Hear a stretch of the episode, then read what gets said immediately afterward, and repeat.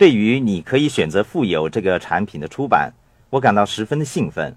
它包含了我所有顾问的意见，浓缩了所有我想跟你们说的东西。我希望你们会喜欢这个产品，花些时间来听它、读它和研究它。罗伯特，我也很喜爱这个产品。我们以实际行动证明了我们不是只说空话的人。能够有你作为我的合伙人，我感到非常的自豪。你跟听众还有读者分享你的人生。让他们知道你是如何创造财富，给予那些希望变得富有的人宝贵的经验和教导。我们不是只说空话的人，我们付诸实际的行动，让听众和读者明白到团队的重要。商业活动是讲求团队合作的活动。我们为了制作“你可以富有”这个产品，第一次邀请到所有团队成员共聚一堂，跟我们的听众和读者一同讨论和分享。那种感觉就如一口吞下多种维他命药丸一样。你知道要花多少时间才能够把所有团队成员集合在一起，让他们跟听众和读者一同分享和讨论吗？建立维克劳尼龙钱包公司的过程中，我明白到我犯下的最大错误是我自以为是万事通，不但处理分销和生产的事务，还兼顾会计的工作，凡事亲力亲为。问题是我当时对分销、生产和会计一无所知。现在我明白到合作的重要，就是让你的合伙人发挥所长，各显所能。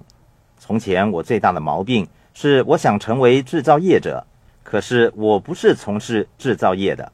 我想成为会计师，事实上我也不是会计师。这些都是我在多番尝试和错误当中学到的东西。事实上。我在檀香山建立的是一家尼龙钱包制造厂，你能想象那是多么可笑和荒谬的吗？如果我根本不知道如何经营制造厂，你凭什么相信我可以建立和经营一家呢？在早期的日子里，我真的有点疯狂。我在产品开发的过程里所学到的知识是无价的，我把这些宝贵的知识传授给你们，让你们尽展所长。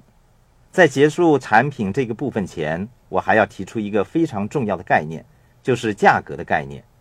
现金流一零一游戏推出之后，一般人把它与大富翁相提并论。大富翁的售价为二十九美元，对我们构成很大的压力，因为生产现金流一零一游戏的成本是三十五美元。人们说我只会支付二十九美元购买这个产品。我说，如果我以二十九美元出售这个产品，我就会破产。问题是市场上已经有一个价值二十九美元的产品，我的产品成本却是三十五美元。此外，人们认为这个游戏的难度极高。记得在测试的当天，只有沙伦一个人能够逃出老鼠赛跑，证明了这是一个高难度的游戏。我们以价格来测定这个产品在市场上的位置，即使我们把产品定价为五十九美元，人们还是认为它过于昂贵。因为二十九美元在一般人的心中是标准的定价。既然如此，我说我们就给它定价为一百九十五美元吧，让它成为世界上最昂贵的纸板游戏。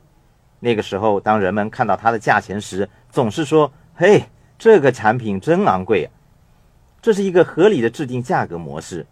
我曾经参加一个市场营销的研讨会，我细心聆听导师的话。他说。不同类型的市场总有高和低两种价格的产品，正如汽车市场上有福斯和万事得一样。他还说，必须给你的产品定一个高价。他说，如果你是小企业者，给你的产品定一个高价，因为无论你定的价格有多低，市场上总会有人尝试打败你。所以他说，给你的产品定一个高价。我想在这里指出的是。我们不是为大家提供什么科学的产品定价方法，我们义无反顾地给现金流一零一游戏定了一个较高的价格，是因为我们相信购买这个游戏的人重视的是游戏所提供的教育意义，不是游戏所带来的乐趣。而在我们收到的来信和来电当中，多半都认为这个游戏的价格实在该定得高一点，因为他们从游戏中学到的东西是无价的。是的。他们能够改善人们的生活。